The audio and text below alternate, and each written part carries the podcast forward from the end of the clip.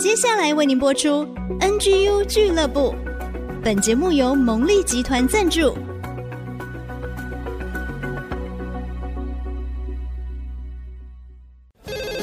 开拓职场的视野，体会家庭的影响，陪你一起找到唯一，成为自己的第一，迎向改变的瞬间。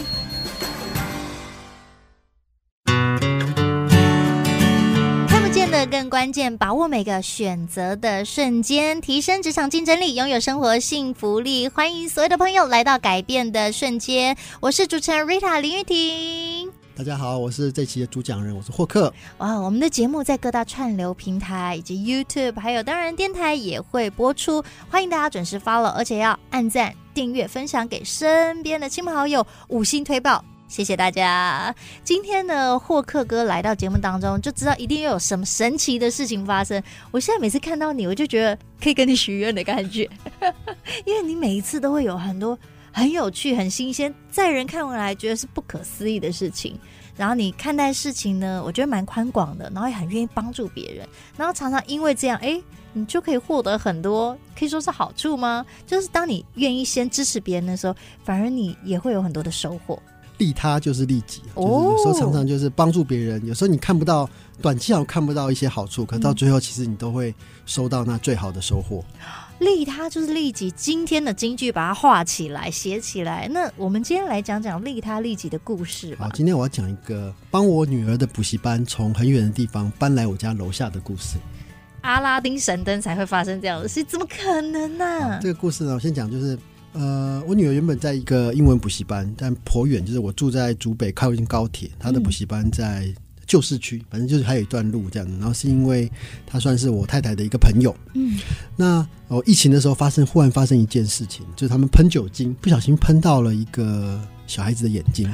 然后呢，当然对方家长也不是好惹的嘛，就说要告他干嘛什么之类。然后木然在这个过程当中，我忽然发现这个补习班，呃，并没有合法的证照。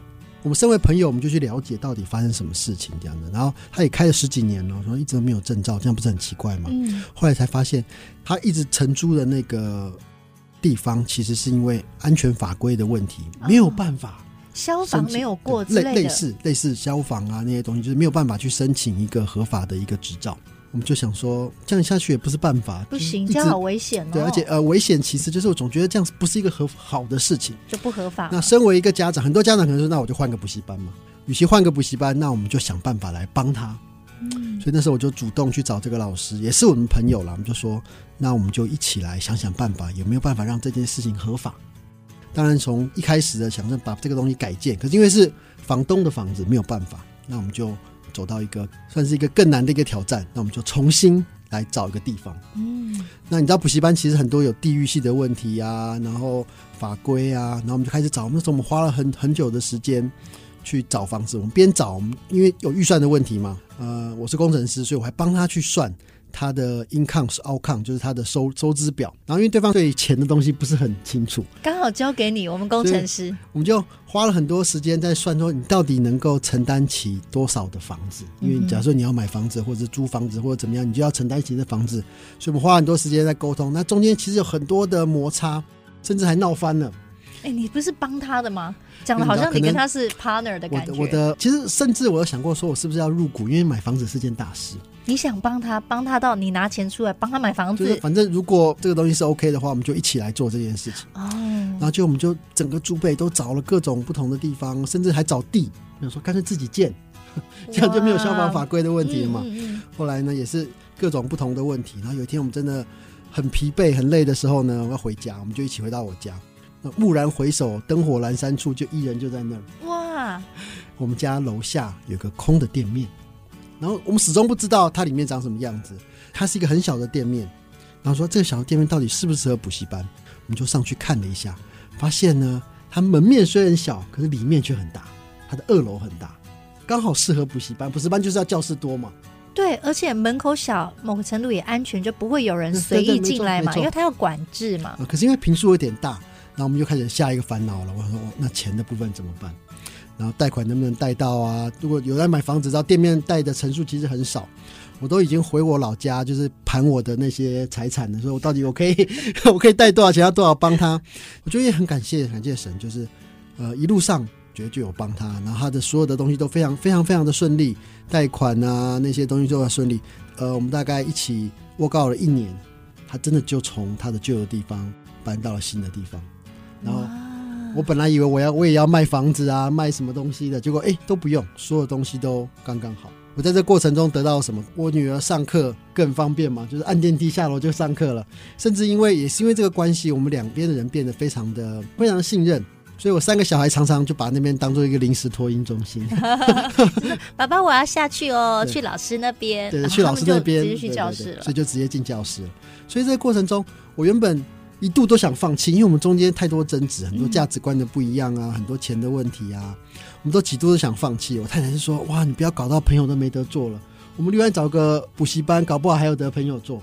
可是呢，那时候我们就一直坚持下去，一直在做我们觉得对的事情，然后一直坚持着法规一定要维持，然后呢，呃，所有东西要合法。一路下来，不断的沟通，不断的沟通，不断的努力。当初不是真的要把我搬到楼下了，我觉得那是一切都有预备，就是这个补习班就从很远的地方搬来我家楼下。现在这补习班不只是我大女儿、我的二儿子的补习班以外，它是一个很好的帮手。我们还有管委会嘛，他还是现在我们两个一起还是管委会，一起为了社区做一些努力。因为我们认识，所以我们就更更好的默契，帮社区做一些事情。原本只是一个看似大部分人可能就啊，这补习班不合法，我就离开就好。可是我就一脚踩下去。结果后来发现呢，对他来讲，他也完成了一个梦想。他十几二十年的补习班终于合法了。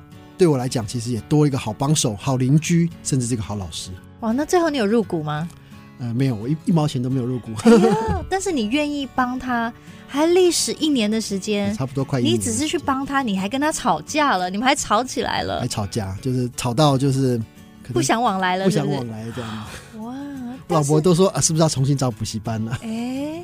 但是最后反而变成补习班在你们家楼下，而且你们还一起为社区做很多的事情。多了一个好朋友，多了一个好老师，多个好邻居，太棒了！我们要再回到那句话：“利他就是利己。”这句话其实耐人寻味。我其实听非常多的企业家，甚至很成功的职场人都分享过：“利他就是利己。”当你愿意先去帮助他人、成就他人的时候，你会发觉你自己在当中会有很多的收获，而且没想到你也因此成长了。非常非常的棒，嗯、哇！恭喜耶！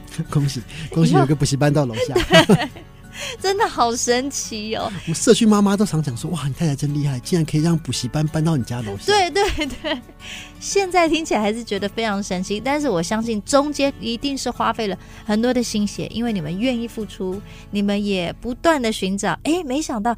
我相信上帝为你们预备的，嗯，没错，一定都预备好。哇，太棒了！今天谢谢霍克哥的分享，也要分享给所有的职场朋友。当我们在合作的时候，不妨试试看，利他就是利己，用这样子无私的心、愿意的心，助人为快乐之本。诶，以前觉得这句话好老套，但是助人真的是快乐之本。你快乐吗？超快乐哦！而且现在觉得。超棒的，对不对？再次谢谢霍哥哥的分享，谢谢所有的朋友准时锁定改变的瞬间，透过每一则故事、每一集的节目，都盼望祝福您的生命哦。那我们就下次见喽，拜拜，拜拜。拜拜。